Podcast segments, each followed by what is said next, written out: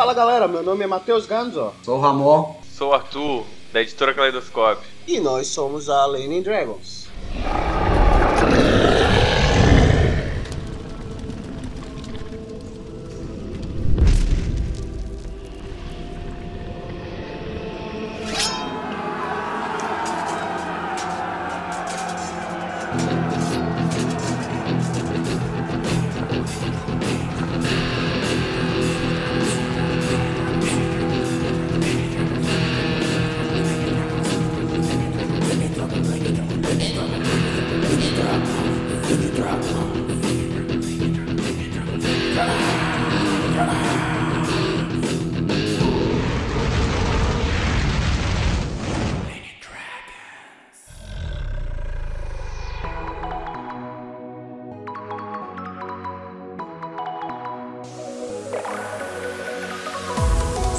Saudações, camaradas! Aqui é Jorge Valpassos do Lampião Game Studio para contar uma novidade, é uma parceria entre o Lampião e o coletivo Lenin Dragons. Então agora você, pessoa apoiadora, vai ter descontos exclusivos nos livros do Lampião Game Studio. Aproveite e participe apoiando o coletivo Lenin Dragons. A gente se vê em jogo. Tchau, tchau!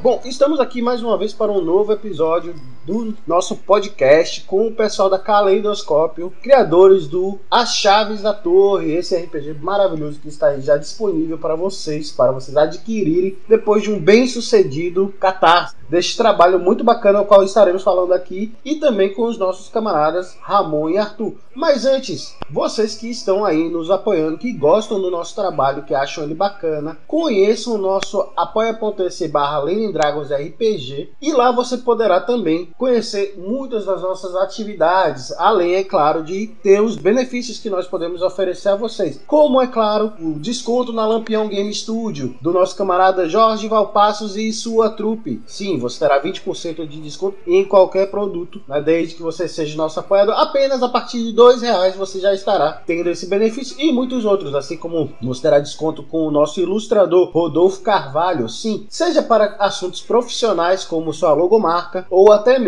o seu próximo desenho de RPG, né, o seu personagem querido, você pode pedir para que ele o ilustre e você terá o seu desconto garantido. O que mais, Matheus? Ah, eu quero fazer uma aula de inglês. Nós temos você terá um benefício também, um desconto com o camarada Ogan Antanda, que é um professor de inglês, e você pode participar da turma dele também com um bacaníssimo desconto através da Lane Dragons RPG. Ah, Matheus, mas tem mais, tem mais que eu quero? Tem sim, camaradas. Vocês participando com a gente, vocês terão também o benefício de serem, digamos assim, convidados com antecedência para as nossas mesas de RPG. Nós queremos que todos joguem, é claro, mas nossos apoiadores eles têm o benefício de terem um convite antecipado. Então vocês têm preferência em participar das mesas com a gente. E aí depois a gente joga para o grupão, né? Para todos os nossos seguidores, amigos, camaradas, todos que queiram jogar com as vagas sobressalentes. Então tem todas essas coisas, além das gamificações que a gente faz, né? Então se você jogar com a gente, você ganha XP. E aí, quanto mais você joga, mais você acumula. E aí você ganha desenho, você ganha caneco, é, bottom, enfim, uma série de coisas. Conhece o nosso Apoia-se. E aí vocês vão ver que tem um monte de coisa lá no textão que vocês podem adquirir e tem para todos os gostos, tem para todos os tipos de apoio. Juntem-se a nós a essa revolução. Ah, mas eu quero conhecer as mídias de vocês, Matheus. Arroba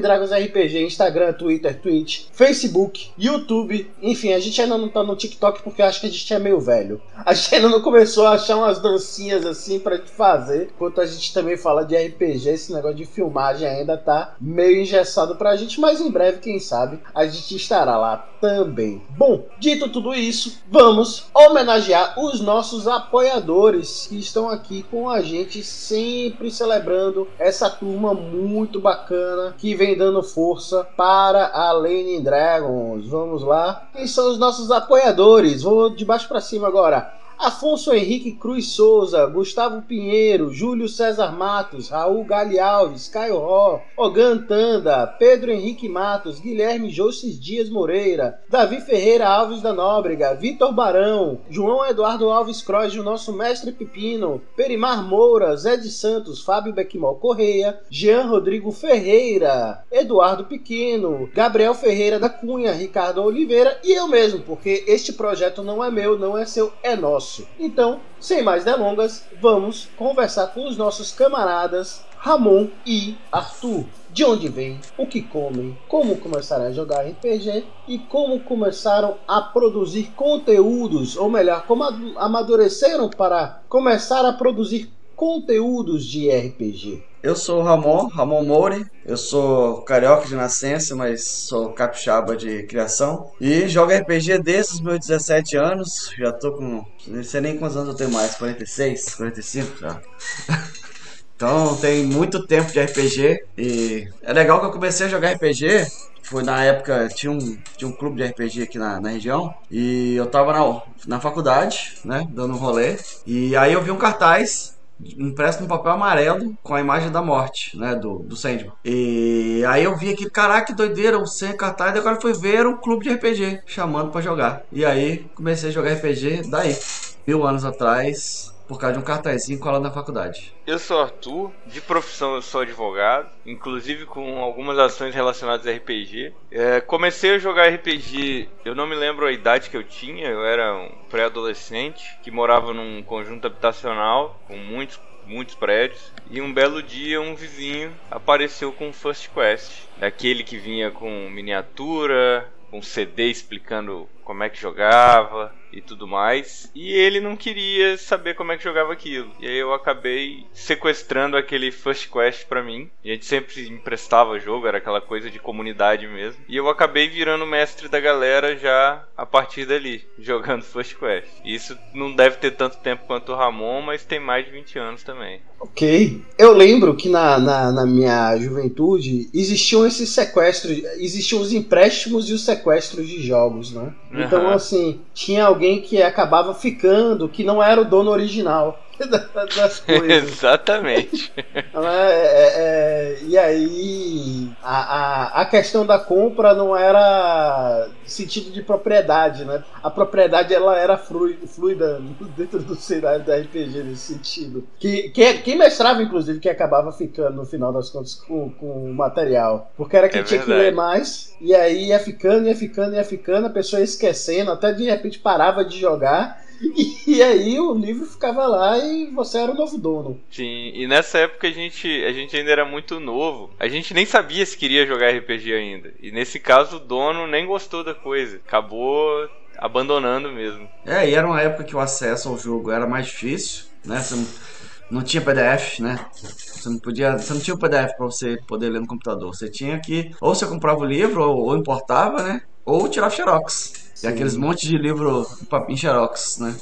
Bom, mas e aí como foi essa transição, né, de vocês de sair desse de apenas como jogadores, né, durante, pelo que entendi, os dois aí já 20 anos como jogadores ou mais, e aí de repente vocês decidem, não, agora vamos começar a fazer o nosso aqui, né? Vamos produzir o nosso jogo, é, é, vamos produzir o nosso conteúdo, né? E aí é, vocês de repente produzem, pelo menos, a, não sei se for o primeiro, mas com certeza deve ser o mais conhecido, que é o Chaves da Torre, né? Mas como é que foi esse processo até vocês começarem a produzir algo? Então, a gente, eu e o Arthur, nós somos vizinhos, né? A gente tá há bastante tempo no mesmo grupo de RPG. Começou com a gente jogando uma aventura de uma campanha de cult que a sessão zero a gente eu diagramei, né? A sessão zero foi tão maneiro, os personagens ficaram tão fodas, a ideia a gente gostou tanto que eu que sou publicitário, né, arte finalista e tal, eu resolvi diagramar, montar, mostrar e tal e fazer um fazer um livretinho dessa sessão zero. E aí quando a galera pegou isso na mão, falou: "Caraca, bicho, tá foda, tá maneiro, pô, podia rolar, podia fazer alguma coisa diferente, podia... e além disso, e o Arthur que,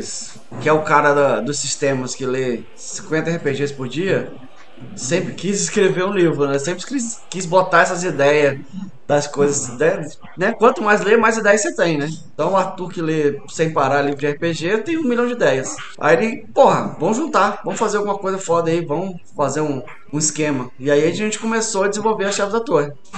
E, é, e aí deu o que deu, deu nisso aí. E nesse sentido, eu tenho que agradecer muito ao Ramon, porque não é de agora que eu sempre tento emplacar com RPG, vamos dizer assim, né? Já tive blog, já tentei escrever pra fora, várias coisas. Tive a oportunidade de ser playtester do, do, do Legacy, não sei se você conhece, que um dos autores é brasileiro, o Douglas, mas o jogo foi produzido lá fora, chegou a ser traduzido aqui no Brasil ano depois. Mas sempre tentei encabeçar assim, nunca fui pra frente, porque sozinho a coisa não, não anda, né? E aí depois que o Ramon deu esse gás aí, chegamos onde chegamos. Quanto tempo foi, né, que vocês começaram assim, dessa ideia da sessão zero, que de repente surgiu, o, digamos assim, até a produção final de que, pô, esse aqui é o material que a gente quer mostrar, né, pro pessoal, para que a galera invi invista no financiamento coletivo. Quanto tempo isso demorou, assim, do, da, poxa, da, da, da chama inicial da faísca pro fogo pegar? Olha, a primeira coisa que a gente mostrou público, de fato, foi o Fast Play, né, o jogo rápido do Chaves da Torre torre. O Fast Play ele foi em outubro de 2021 que a gente apresentou, ou seja, vai fazer aí dois anos de jogo rápido. E aí você pode colocar talvez mais uns dois anos para trás até a concepção de cenário, de jogo, de regra, de playtest e tudo aquilo rodar pra gente chegar onde o jogo rápido de outubro de 2021 chegou. Então foi uma organização que vocês fizeram ali que antes mesmo do Fast Play, na verdade, já foi de dois anos de, de projeção, de ideias e etc. De amarração, de, de, de tudo e tal. Ah, com certeza, com certeza. É, para você ter noção, só de arquivos de versões diferentes de regras tem mais de 10 antes do, do jogo rápido.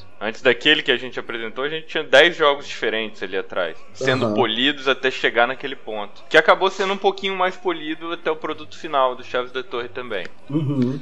É, e você imagina que a gente começou isso na época, da, foi na pandemia, né? Então e a gente é vizinho de porta. Então foi, foi dois anos frenético de coisa, assim, sabe? Fazendo coisa. Né? Porque pandemia em casa, ideia pipocando, foi focado direto nisso. Foi, foi muito.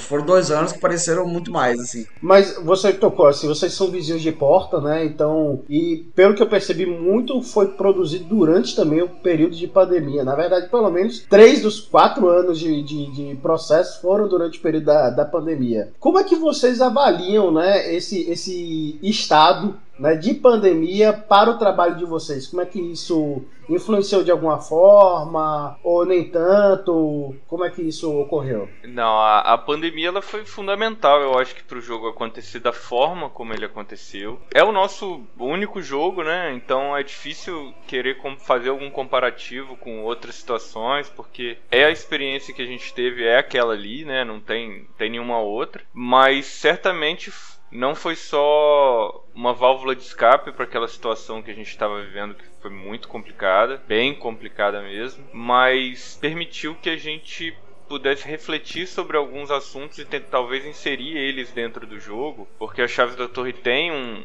um apelo social assim considerável se você quiser refletir sobre o assunto, sobre o que tem ali por trás do cenário. E eu acho que muito disso se deu por conta da, das reflexões pessoais mesmo durante a pandemia, sabe? Para a comunidade que não conhece as Chaves da Torre, por favor, olhem, vão procurar, né, lá na editora Caleidoscópio, nos materiais. Está lindíssimo, né? É, quando eu puder, e espero que eu possa, antes de acabar a versão ali que vem um monte de coisa junta, cartinha e etc e tal, porque eu sou desses, para o terror da minha esposa que não aguenta mais ver papel aqui em casa.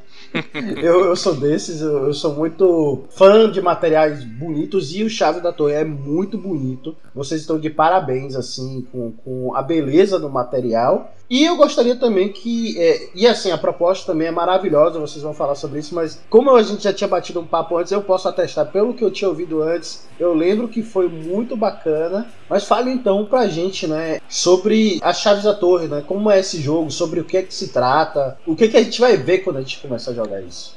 Então, a Chaves da Torre é um RPG sobre realismo mágico, né? De realismo mágico, sobre esquecimento e abandono. Você vai ser um cara que ele é apagado da memória das pessoas. Você deixa ele existir. A Chaves da Torre, ele é um jogo de realismo mágico então, ele não é só um jogo de fantasia urbana, ele é uma um, ele tem uma pegada muito latino-americana que está muito ligada à opressão, aos regimes ditatoriais da, da, década de 60, 70, e isso está muito presente no jogo. Só que é um jogo sobre abandono e esquecimento. Ah, você vai jogar com um personagem que foi apagado da memória das pessoas, ninguém lembra mais dele, familiares, colegas de trabalho, as pessoas que convi convivem com ele de fato não se recordam mais dele. E quando isso acontece ele é apagado, uh, ele encontra um mundo de coisas, lugares, ideias, pessoas que ele não enxergava antes de ter sido apagado porque ele não se lembrava delas. Então toda a fantasia do jogo, toda a mitologia, vamos dizer assim, seja das criaturas, das entidades, dos oponentes, adversários, coadjuvantes,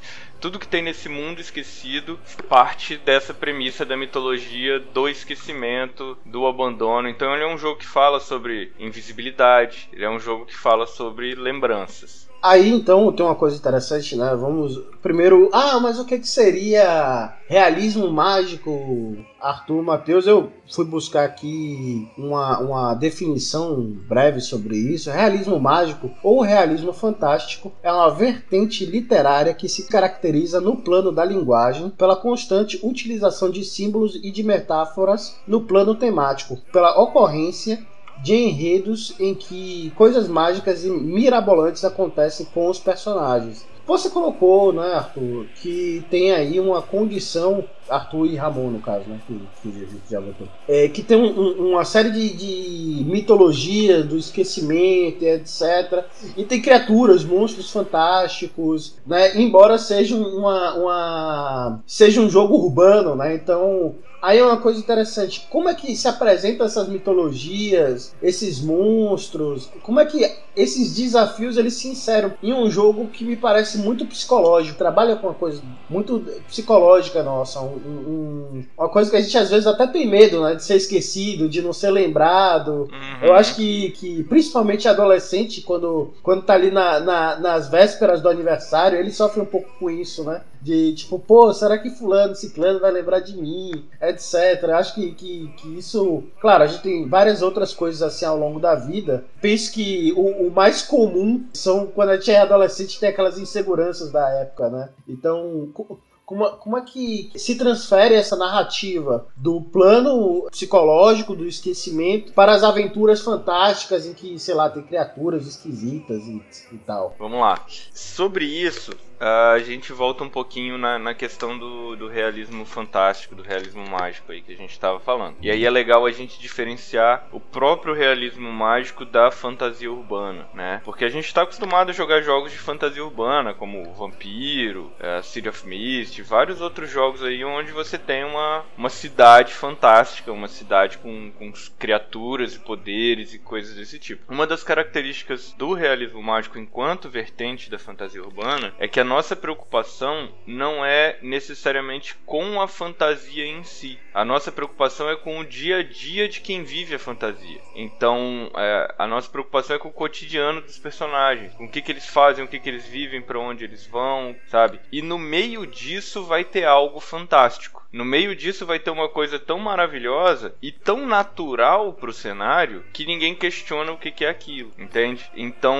quando a gente fala do esquecimento e do abandono e tudo, são coisas tão entranhadas no nosso dia a dia que a gente nem nota. Então, por exemplo, uma das criaturas que são antagonistas do jogo aí são os pesadelos urbanos. São criaturas que se alimentam do sentimento dessas pessoas esquecidas e da própria humanidade. Então, vamos supor que eu tenho tem um pesadelo que ele trama uma conspiração de consumismo para poder se alimentar daquela gana, daquele sentimento ruim que fica com a pessoa. Então ela, ele cria essa necessidade do consumismo na sociedade. Você não enxerga essa criatura que faz isso, que trama isso, que mirabola isso normalmente. Mas a partir do momento que você cai no esquecimento e, digamos assim, seus olhos se abrem para essas coisas invisíveis, você começa a enxergar isso como uma trama conspiratória. Você consegue ver de fato que tem algo mais ou algo algo além, manipulando a humanidade, controlando esse passo a passo. Além disso, a gente tem outras criaturas do tipo ideias, tomam corpo, tomam vida para não serem esquecidas, para não serem abandonadas, para manter aquele portfólio ali. Então a gente tem no livro, por exemplo, um personagem que é um dos personagens centrais ali que, que orienta o cenário, que vai contar pro, pro leitor como é o mundo esquecido, que se chama a Alma da Festa, que é uma dessas criaturas, um avatar, que quer que a festa nunca acabe. Então ele cria toda uma situação para você nunca abandonar a festa. Ele é a ideia da festa eterna ali. A festa, da, da, daquelas pessoas que estão ali na festa e falam, pô, podia não acabar. E de tanto isso acontecer, a festa um belo dia falou, então eu não vou acabar. E ela virou alguém que mantém a festa acontecendo. E aí com poderes místicos, com a ideia de que você não vai ter a noção do tempo passar e tal. Então, assim, esses são dois exemplos pequenos do que você pode encontrar na Chaves da Torre, mas tem bem mais. Só a medida de ilustração, enquanto você falava, o que me é, o que me veio à, à mente era Deuses Americanos, né? Não, não sei se vocês leram esse livro do, Uhum, do Gaiman. Neil Gaiman. É, mas, claro, tem os deuses antigos, né? Mas tem os deuses mais recentes aí. Tem lá um que representa um aspecto do capitalismo e tal. E, e acho que, que a mídia ou coisa do gênero, né? E aí eu queria saber, é, é mais ou menos nessa linha, assim, que é uma, uma forma semifísica ou corpórea, ou arquetípica, sei lá, de, de um, dessas figuras assim, né? Ganância, é, é, a festa, né? O, o, a eterna juventude, a festa que nunca acaba, né? como você colocou, ou, ou vai por outro, tem outros meandros aí? Não, é, você acertou na veia, assim. Deuses Americanos é uma, é uma das influências e referências fortes, assim, pro cenário. Na verdade, a obra quase toda do, do New Game faz parte, assim, do, do ponto de partida que a gente teve é, a, gente, a gente costuma falar que a Chaves da Torre é uma interseção entre o New Gamer e o Serra Solidão, né? Então, a gente costuma falar que a Chaves da Torre tá aí, pega no meio dessa, dessa doideira. Serra Solidão é Gael Garcia Marques? Gabriel Garcia Marques, isso aí. É Gabriel Garcia Marques. É um, é um ícone do realismo mágico, assim, né? História. Quem não leu, leia, é Vamos, cara. Uhum. É, ver as abertas da América Latina. Assim, pra, pra quem é sul-americano, latino-americano, é leitura obrigatória ao longo da vida, né? É realmente uma das leituras muito, muito bacanas. Então, da, digamos assim, aquele, aquele pôster da, da morte, né, do, do é, é Sandman, lá ele, ele vive no jogo, né? Esse encontro, ele, ele vive no jogo. É, exatamente, né? No, na Chaves da Torre tem, tem muito do New Gamer, mas escrito, né, assim, muitas dessas ideias dele, né, de, do pesadelo que se alimenta de sentimentos, da, do avatar, que é a ideia, da ideia que não quer morrer, que toma vida, né, né, porque uhum. no, no, no, New Game os deuses quase, meio que são isso, né, uma ideia que toma vida, né. A Chave da Torre é diferente, né, a pegada é outra, né, não é isso, né? É, é, são, são criaturas diferentes. E no, no, livro ele é escrito de uma forma que você vai criar o seu jeito, assim, né? Tem vários exemplos lá, tem várias coisas, mas o livro ele tem como você criar seus, seus próprios pesadelos, então você vai criar o seu próprio cenário. Então você tem uma, uma ideia de, né? É tipo o Fields Green, que é um lugar que tem vida, né? Do, da revistinha, né? Fields Green é um lugar que tem vida. Ele, ele queria ser outra coisa. Então você pode botar que ele é um avatar. A ideia de um lugar tranquilo e paradisíaco que toma vida. Sacou? Ele é um avatar, poderia ser. Então, é. Uhum. O Game tá muito permeado nas chaves da torre em, em, em alguns aspectos né, nesse negócio. Mas com a ideia do realismo mágico, né? De que a magia está ali no seu dia a dia, as coisas maravilhosas estão acontecendo e são de certa forma normais, assim, já são parte do seu dia a dia. Antes da gente partir para o sistema em si e tal, queria saber eh, como é que uma trama para ilustrar assim para quem está ouvindo a gente, porque eu consigo que talvez a pessoa ela não conheça nem Gabriel Garcia Marques e nem Neil Gaiman, né? Não é obrigado. Mas de repente, pô, se sinta interessado no jogo, em, em conhecer e tal. E aí, como é que seria essa trama, assim, uma linha, é, uma aventura, né? Como é que esses personagens eles iniciam, como é que eles se desdobram na, na, na, na, trama e aí depois como é que né, como é que seria essa, essa viagem? O início do, do, do esquecimento, né? É quando começa com o seu personagem se deparando com alguma coisa. É aquela coisa, quanto mais você procura, você acaba encontrando, né? Quanto mais você se mete no esquecimento, mais você, você acaba sendo esquecido. Então, no seu dia a dia, você se depara com alguma coisa que já que foi apagado, um resquício de algo que foi apagado, né? É, aquela foto do colégio, você olha assim, de repente você encontra uma foto antiga e tem um cara lá que você esse cara, não, ele não, não lembro dele. Quem é esse cara? Não estudei com ele. E aí você vai começar a buscar. Você começa a buscar quem é esse cara. Quem é esse essa pessoa da foto que você não lembra que existe. E aí você vai buscar registro no colégio e ele não tá lá. E aí a partir do momento que você busca, você acaba se deparando com você começa a achar coisas que foram apagadas. E aí você se vê se deparando com outro lado, você cai nessa armadilha de também ser apagado e se dar e se se deparar com esquecimento, né? E aí a partir daí que você tá nesse, nesse mundo esquecido, você vai tentar ter mil coisas para fazer ali. Você pode tentar numa aventura é, desbravar esse outro lado, né? Tentar descobrir por que, que essa torre, que é essa entidade que está lá onipresente, como se eu estivesse manipulando, olhando tudo, por que, que essa torre me apagou? Qual o objetivo dela? O que, que ela quer com isso? Você pode tentar isso. Você pode jogar uma aventura tentando recuperar a sua vida passada. Tipo, pô, foi apagado, mas e a minha família? Ela, tipo, ela não me vê mais, eu não existo para ela, mas eu quero voltar para minha família. Eu quero voltar para meus amigos. Então você pode jogar uma aventura nesse nível mais pessoal de tentar resgatar essas coisas.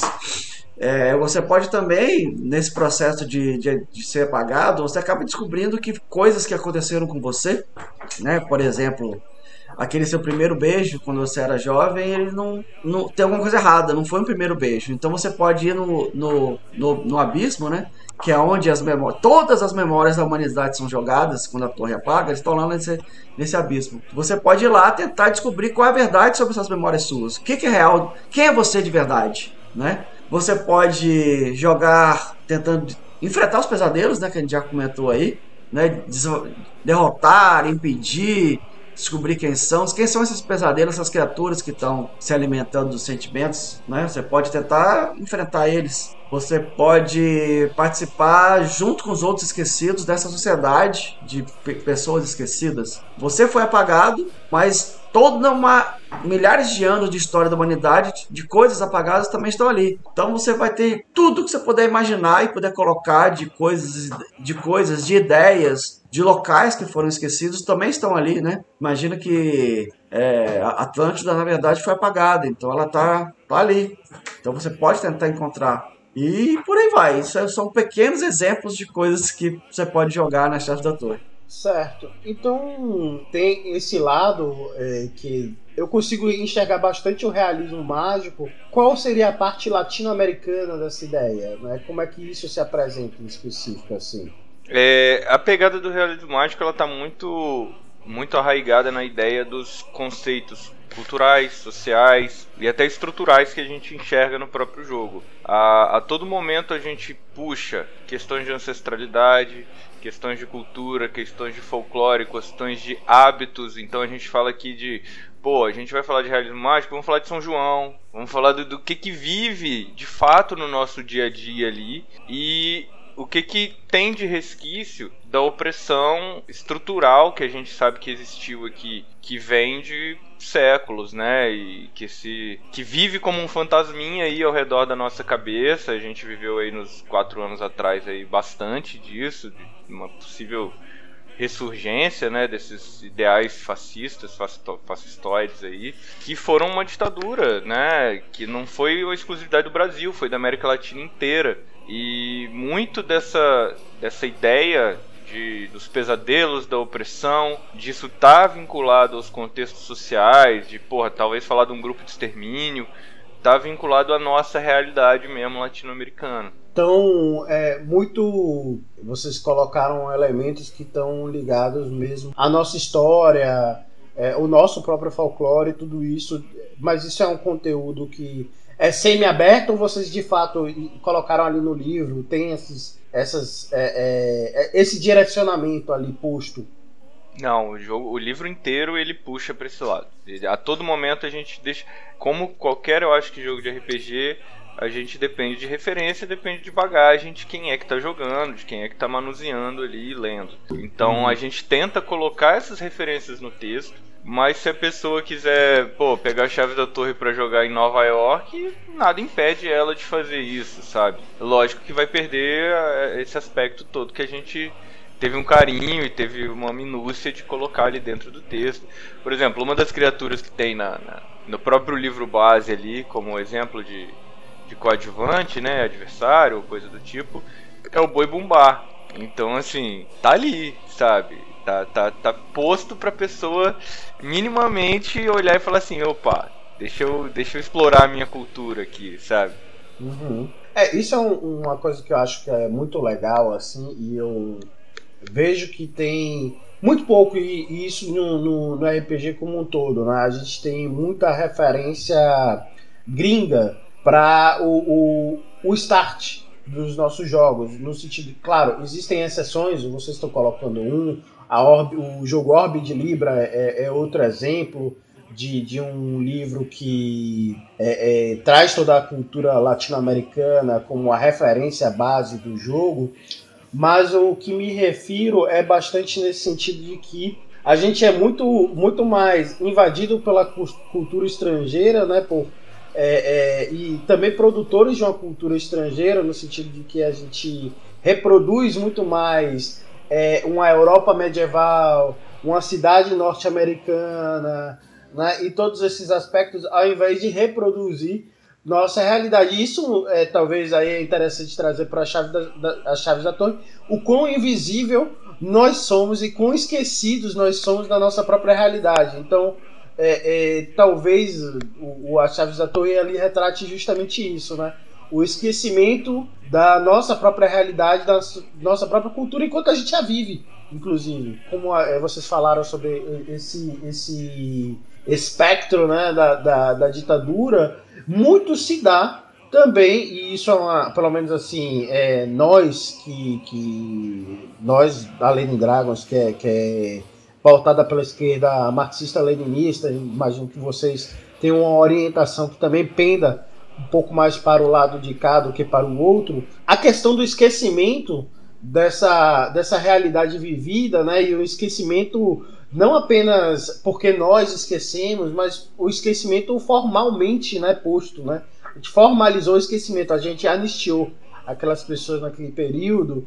Né? Então, meio que a gente esqueceu os, os nossos mortos, né? as pessoas que morreram por causa daquela ditadura, e esquecemos os crimes né, daquelas pessoas que é, matou, estuprou e, e, etc. E de certa forma, é, é, esses pesadelos eles retornam pra gente de alguma forma, né? Eu, eu não sei se é tão por aí, mas eu consigo sentir esse, esse chaves da torre é, tendo essa, essa camada da nossa história. Primeiro, principalmente enquanto brasileiros, né?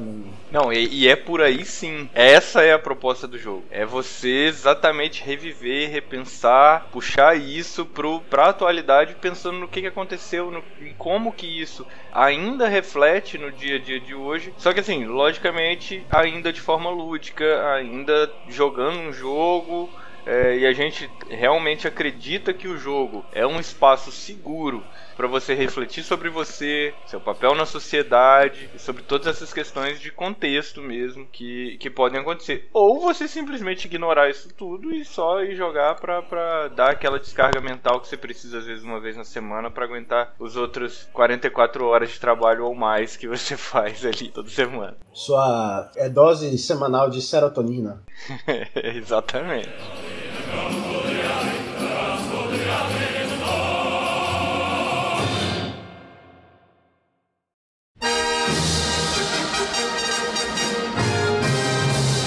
Bom, mas então partindo para como é que a gente produz essa dose de serotonina no jogo, né? Como é que o jogo é jogado, né? Regras, é, eu vi as imagens, então tem umas cartinhas, tem uns dadinhos diferentes, né? Tem uma série de coisas assim bem próprias do jogo. Como é o, o jogo é jogado? Como é que ele funciona enquanto regras? Qual é o estilo? Ele é mais narrativista? Ele é mais gameista? Como é que é isso? É, o nosso jogo ele é bem narrativista, né? Ele é bem uma contação de história, né? E isso é bem retratado nas regras, né? No, o jogo tem três pilares principais de regras, né, que são as cartas. Primeiro são as cartas, que são, a, que são o papel da narrativa compartilhada no jogo, né? É, os dados, que vai RPG dado, resolver conflito, resolver cena, né? E a magia, que é através da corrupção. Né? São três pilares básicos do jogo. As cartas, como é que funciona? Você vai, toda cena, cada personagem tem uma carta de tema e duas de chave na mão. E aí o narrador tá descrevendo a cena, ele pega aquela carta de tema para se situar,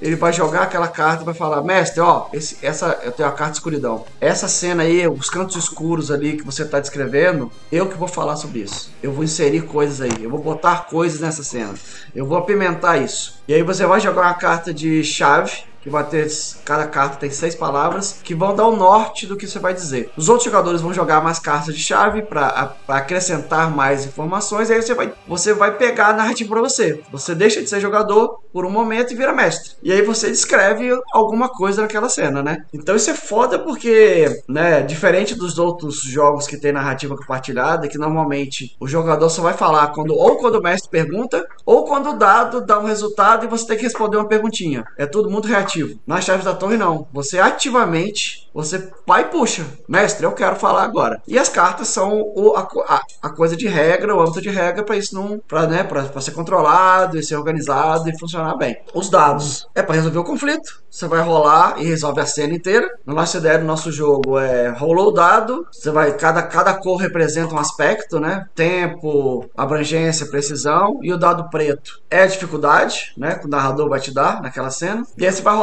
isso e vai jogar e vai resolver a cena inteira. Então você não vai ser um combate, eu dei um soco, rola dado, eu tomei dano, rola dado, não é assim. Você vai rolar aquela pilha de dados e com o resultado você faz a cena andar. Você vai ter vantagens que vão acrescentar elementos, as, os dados pretos vão dar desvantagens, que o narrador vai inserir coisa, descreve-se aquela cena e segue o jogo. E o terceiro pilar, que é a magia, que é a corrupção. Quando você é apagado, você mantém um contato com a torre, né? A torre te apagou. Então você tem essa, essa coisa ainda ali, esse, esse vínculo. E você vai e você consegue, queimando um pouco da sua essência, né? Destruindo um pouco de, de você, você consegue fazer coisas mágicas, você consegue realizar proezas fantásticas é, ou receber benefícios mágicos da torre. Então você consegue fazer esse tipo de coisa perdendo um pouco de você. Você vai perdendo a sua essência.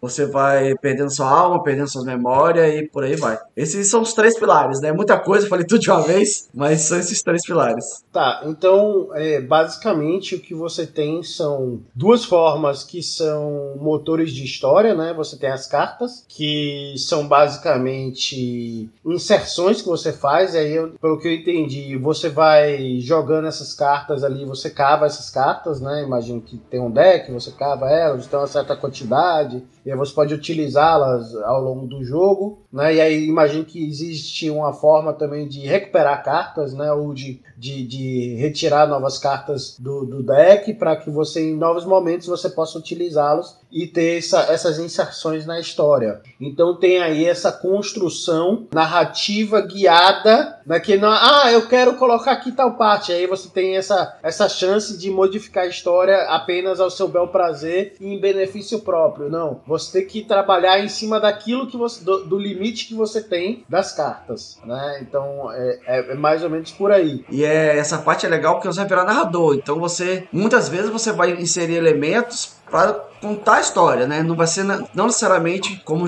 é, fazer uma coisa para mim, né? Tipo, eu vou usar a carta para falar que aquele cara deu um tiro e me errou. Não, você vai virar narrador, você vai descrever, inserir elementos novos, você vai colocar um, um vilão novo e por aí vai, né? Mais ou menos por aí. Você cria parte da história junto, é, é uma mecânica para que a história seja coletiva. A história não é mais do narrador, a história é da mesa inteira. Todo mundo tá inserindo elemento naquela cena e esses elementos podem podem ser perenes pro resto do enredo e por aí vai, dura. Então a criação da aventura também é coletiva, tem bastante de narrativa emergente. É, e aí a gente tem a rolagem de dados, que é uma piscina de dados, né? E aí, pelo que eu entendi, é, é, é meio que uma rolagem de búzios esses dados, né?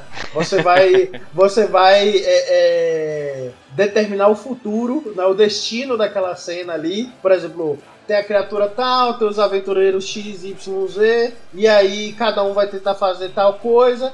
E aí cada um vai jo jogar mais ou menos sua piscina de dados, e aí jogando essa piscina de dados, né? Vai se determinar o destino. É exatamente isso. Foi, eu acho que foi o melhor, a melhor figura de linguagem que você podia ter usado para descrever isso é a leitura do, do, de Búzios ali. Porque toda vez que sai um 5 ou 6 num dado, aquilo engatilha algo narrativamente. Então você rola aquele monte de dados, saiu 5 e 6. Opa, isso aqui é não sei o que, isso aqui é não sei o que, isso aqui é algo positivo, isso aqui é algo negativo. E fica aquela troca de ideias, até mesmo entre narrador e, e jogadores, do tipo, ó, aconteceu aqui de acabar sua munição. Não, mas eu escondi uma arma aqui no túnel antes. Não, ó, mas estão vindo reforços aqui. Não, mas eu consigo lidar com esses muitos reforços com esse dado aqui. Então, a gente narra uma cena de combate do John Wick com uma rolagem de dados e essa leitura de búzios aí, como você bem colocou. Massa, legal, legal. E aí o, o último elemento, e é um elemento que eu gosto muito, assim, é, é, eu, eu, eu acho que magia no, nos jogos, isso seja no, no jogo medieval clássico, aquele D&D zero tal, não sei o que, ao, ao jogo mais moderno, etc. Magia para mim é uma coisa que eu acho que é muito legal quando ela tem consequência, né? É, é, é isso, você tá bolando, mexendo com uma, uma coisa que é, assim, é estranha, que é insegura, que a gente não tem o pleno controle sempre, né? Então eu acho muito tedioso quando ah, você só é super poderoso, você explode o que você quiser, você incendeia o que você quiser, você congela o que você quiser, solta míssil mágico dali, abre um portal de cá e dane-se né? Nada é, é, é, é, é feijoada, nada acontece e tá tudo certo, né? E aí o que você está colocando é que o custo da magia é justamente aquilo que você quer evitar. Exatamente. Exatamente. Aqui, abrir, fazer magia é abrir mão de quem você é. Você está disposto a se tornar algo diferente depois que você usa magia? Você está disposto a perder um pouquinho da sua essência, esvaziar suas memórias, ou se tornar uma coisa um pouco mais fantástica que talvez te faça não ser reconhecido como um ser humano. Então a ideia é que ao final de toda, toda a aventura, independente de quem você era, enfim, de quanto você lutar, por mais que você retorne, você jamais será aquilo que, que, que se despediu da, daquela realidade. É de uma forma ou de outra. Ou com o sucesso, ou com a corrupção. Porque se você entra num abismo de memórias lá e descobre verdades sobre você que você não lembrava, você já mudou. Você já não é mais a mesma pessoa de qualquer forma. Então, para o bem ou para o mal, você nunca retorna do jeito que você saiu. Isso, isso do abismo me parece um pouco aquela frase do Joseph Campbell. Ele tem essa é uma frase, né, uma das frases ícones dele, que, né, que é, na caverna mais escura está o, o, o, maior tesouro, né, de sua vida ou alguma coisa desse gênero assim. E, e me parece que é um tanto quanto isso, essa, esse jogar-se ao abismo, né? Então você está ali, vai enfrentar as piores desgraças que, que, lhe, que lhe são possíveis, mas ao mesmo tempo você pode recuperar os maiores tesouros que são essas memórias, né? Essas coisas que, que lhe aconteceram. E aí dizendo que esses tesouros não necessariamente são bons. Exatamente. É, Exatamente. O tesouro no sentido do autoconhecimento, de você saber, de você estar um passo mais próximo de retornar, talvez. É essa a pegada. Beleza, massa, bacana. Então a gente tem uma ideia geral aí do jogo As Chaves da Torre, que, que vai dessa contação de história, né? Desse urbano, desse é, é, realismo mágico aí fantástico, dessa psicoterapia, né? que, acontece ali na, na, produção do grupo.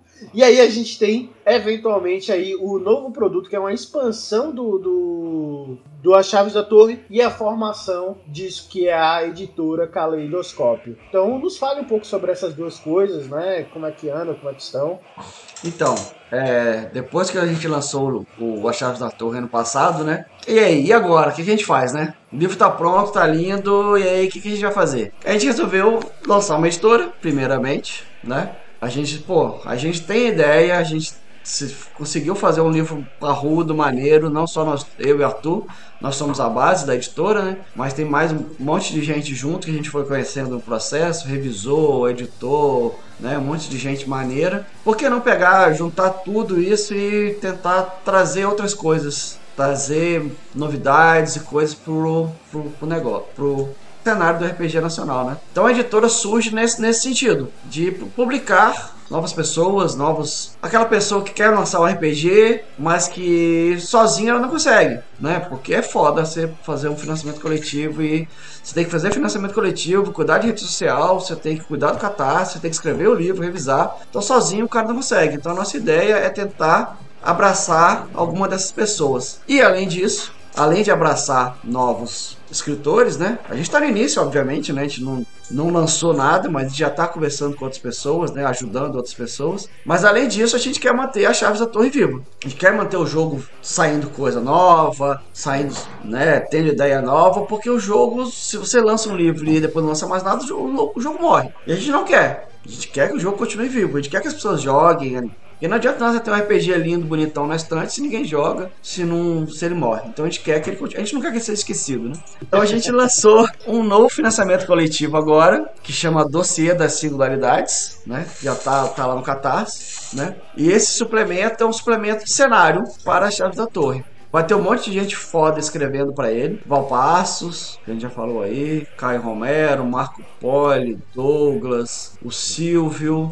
Faltou alguém, Arthur? O Vitor, Vitor Bornel. O Vitor. Então são tem essa, e mais talvez mais alguns que entrem aí depois. Então a gente já pegou essa galera, cada um deles vai escrever um capítulo de cenário e aí a gente vai lançar esse livro que ele é um uma, são mais ou menos uns 20 cenários de coisas, de ideias que podem ser usados pra, no jogo aquela coisa pronta, né? Eu quero usar, eu tô precisando de um prédio fantasma para usar numa campanha minha. Tá lá. Aí tem o prédio, vai ter as fichas dos antagonistas, vai ter os boatos sobre aquele lugar, as coisas que acontecem lá dentro, quem vive lá dentro. Então tá lá aquele cenário. Eu preciso de um dirigível de uma corporação que, que circula nesse mundo da chave da torre. Inclusive, esse é o capítulo que tem lá para a galera baixar e conhecer lá no, no, financiamento. Então é um dirigível que fica circulando nesse mundo esquecível, cedo, passa pelo abismo, passa por lugar. E esse, esse veículo tem as pessoas que habitam lá dentro, os antagonistas, o que, que, o que, que eles querem, o que, que eles não querem, tem as fichas.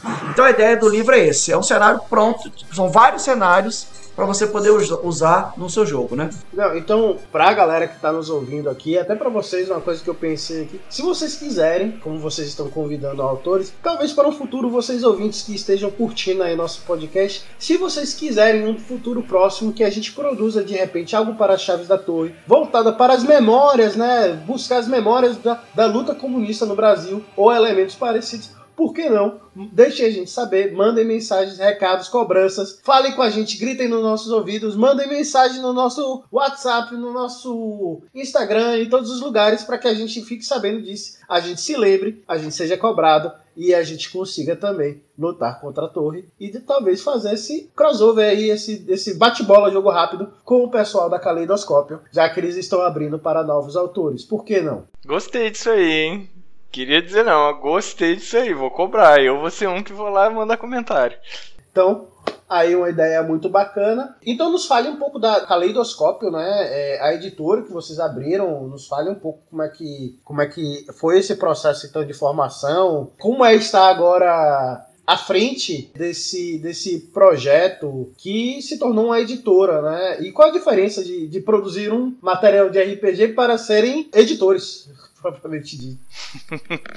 é muito legal, assim, ver essa diferença, porque o Chaves da Torre, ele nasce, como a gente falou da nossa mesa de jogo aqui, das produções internas que a gente fazia para nós mesmos, como uma vontade que a gente tinha de, pô, vamos fazer um jogo maneiro. A gente quer produzir um jogo, e, e é isso. E era isso. Até não ser mais. Até ser, eu não eu quero fazer vários livros. Eu quero continuar isso que a gente começou. Queremos que as chaves da torre progrida. A gente vê potencial, a gente vê possibilidade. Vamos continuar? Vamos. Então a gente tem que abrir uma editora. Porque não adianta ser as chaves da torre só quando você tem essa multiplicidade. E muito do nosso processo durante a, a produção de Chaves da Torre foi aprendido, né? A gente não sabia fazer isso, não é a nossa, nossa profissão, e a gente estudou muito e pesquisou bastante e lidou na prática com isso. Então a gente enxergou no próprio mercado brasileiro que a intenção da editora Caleidoscópio é ter produtos nacionais e não internacionais, não é pegar um produto gringo e traduzir, a gente quer produzir autores nacionais. A gente quer fazer o RPG nacional crescer. Crescer assim, a gente é independente, a gente é pequenininho, mas a gente vê muito projeto bacana que a gente enxerga potencial, que a gente olha assim como consumidores mesmo e às vezes até entusiastas da coisa e falamos, pô, isso aqui é tão legal,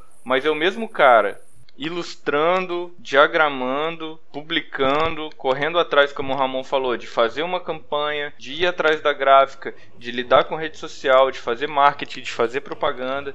Então é, é, muito difícil que quando você é o pato, que nada voa e anda, você seja muito bom em algum desses aspectos. E com mais gente, com o que a gente aprendeu no financiamento, com a equipe que a gente tem do nosso lado, assim, a gente quer levar um pouco do, da, da, qualidade que a gente conseguiu alcançar com as chaves da torre para outras pessoas, para outros projetos. Então a, a ideia é que a gente faça isso sempre buscando autores nacionais, principalmente aqueles que têm cenários voltados para a cultura latino-americana ou preferencialmente brasileira, para pessoas que tenham pontos de vista nos seus jogos, mensagens é, de pluralidade, de diversidade, de situações que normalmente não são tratadas nos jogos mainstream que a gente está acostumado a ver. Então, o DNA da editora Caleidoscópio é, é esse.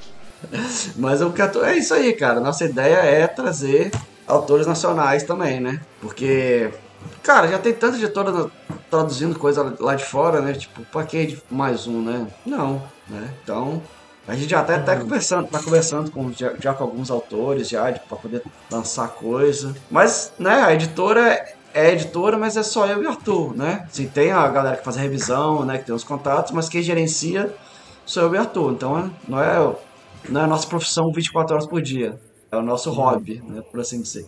Bom, então, bacana o projeto de vocês enquanto o RPG, enquanto um, uma proposta mais psicológica, mais narrativista, mais voltada para nossa realidade, para uma coisa que é muito da, da, da, inclusive assim uma coisa muito importante que é a invisibilização, né? A gente vai se esquecendo, vai perdendo coisas e ao mesmo tempo que isso vai se tornando assim um, um um jogo, na verdade, que a gente pode falar que o jogo é sobre esquecimento, na verdade, o jogo em si ele é sobre resgate.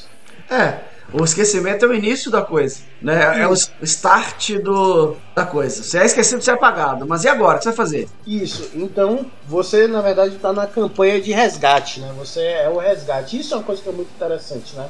A gente resgatar, a gente trazer de volta à memória esses passados, é, sejam eles sociais, históricos, sejam eles né, dessa ordem do individual também, né, das, dos traumas, das situações, etc., que a gente foi perdendo. E aí a gente tem várias camadas de possibilidade mesmo de aventura, de, de crescimento e de narrativa compartilhada. Eu gostei bastante do motor de, de, narrativa compartilhada. Eu acho que, que ele é bastante interessante assim, né? E, e de fato coloca todo mundo meio que para trabalhar a cabeça e imaginar coisas, construir e sem saber muito bem como é que isso vai parar lá na frente, né?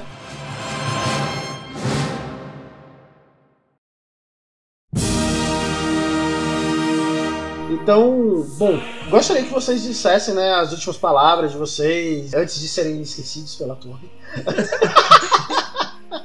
é, considerações finais, né? É, agradecimentos, merchandising, etc. E aí a gente vai caminhando para os nossos finalmente. Então, queria agradecer mais uma vez o espaço por estar aqui. E é massa ouvir essa fala final aí, que é, o jogo é exatamente isso, Matheus. É essa pegada mesmo, né? Você, cada um vai criar o seu. Cada um vai criar o seu, seu mundo, a sua ideia. Mas vamos jogar a ideia, vamos jogar Chaves da Torre. E eu queria aproveitar e divulgar, né? Nosso financiamento coletivo. Tá no ar, tá lá. Catarse, www.catarse.me barra dossiê. Tem o financiamento coletivo desse suplemento que eu comentei, né? De, de, de cenário cenários e tal. E daí nele você vai conseguir, né, nesse financiamento você consegue não só pegar o suplemento, você consegue também pegar o livro base. Lá tem apoio para pegar o livro base com suplemento e mais umas coisinhas extras. Você pode pegar PDF, pode pegar o que você quiser. É só entrar lá www.catarse.me barra dossiê e apoiar a chave da torre. Valeu! Só tem a agradecer poder estar tá aqui, né? Abrir espaço aberto, mente aberta para ouvir as bobagens que a gente tem para falar aí do jogo maluco que a gente resolveu fazer e convidar as pessoas para participar da nossa comunidade, né? Tem grupo de WhatsApp, a gente tem as redes sociais, onde a gente está tá bem ativo. Quem quiser mandar mensagem pra gente, a gente é super solícito, sempre responde. Então, quem quiser jogar, quem quiser conhecer a Chaves da Torre, quem quiser se aproximar da gente, chega junto, cola, que tem muita coisa boa para sair. E sigam lá o Catarse, catarse.me barra dossiê, para a campanha nova que está no ar aí, do suplemento do dossiê das singularidades tanto para quem já joga a Chave da Torre quanto para quem quer conhecer, tem lá como pegar o livro, tem como pegar só o suplemento, tem como pegar o suplemento com o livro base, tem versão digital, tem versão física, então nos ajudem a continuar aí a, a editora Caleidoscópio, a linha Chaves da Torre. Vamos jogar, vamos apoiar o RPG nacional e vamos nos unir aí para manter isso vivo. Então agradeço novamente também a participação dos camaradas aí, do, do Ramon, do Arthur. Vocês que não conhecem as Chaves da Torre, busquem conhecer, não deixem cair no esquecimento. É um, um jogo com uma proposta fantástica. Eu estou super animado para jogar esse jogo. É, nosso camarada, o João, o mestre Pepino, que não está aqui hoje com a gente, ele pegou o jogo, ele está lá cheio de, de do, do, das cartinhas, dos dadinhos e etc. Vamos importar brevemente o João para cá, para Salvador, né? Pra gente ter ele aqui com a gente, que a gente possa jogar presencialmente com ele também. Mas de toda forma, vai ser bacana né, é, é, conhecer o jogo de vocês, jogar o jogo de vocês, seja online, seja presencial, etc. Ah, sim, isso é uma coisa até que é uma boa pergunta. Né? Atualmente, muitas pessoas estão jogando online. Vocês têm propostas para um momento futuro de colocar isso também em mesas virtuais? Como é que é isso? Porque tem uma série de elementos ali, como as cartas, os dados, etc., que talvez não tenham réplicas para o mundo virtual ainda, não sei.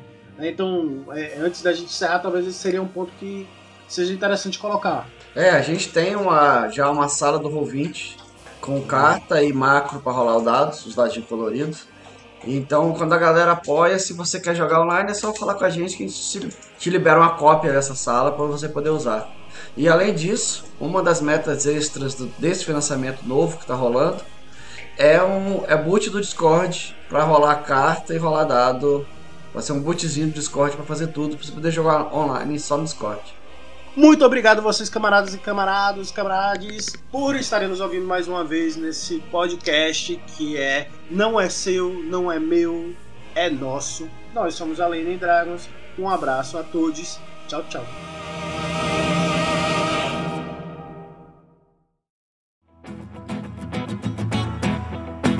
Transforme a sua ideia em realidade com a Dice Masters Podcasts Multimídia. A Dice Masters combina a habilidade de edição audiovisual com um forte embasamento em marketing para oferecer ao seu produto um serviço completo e personalizado.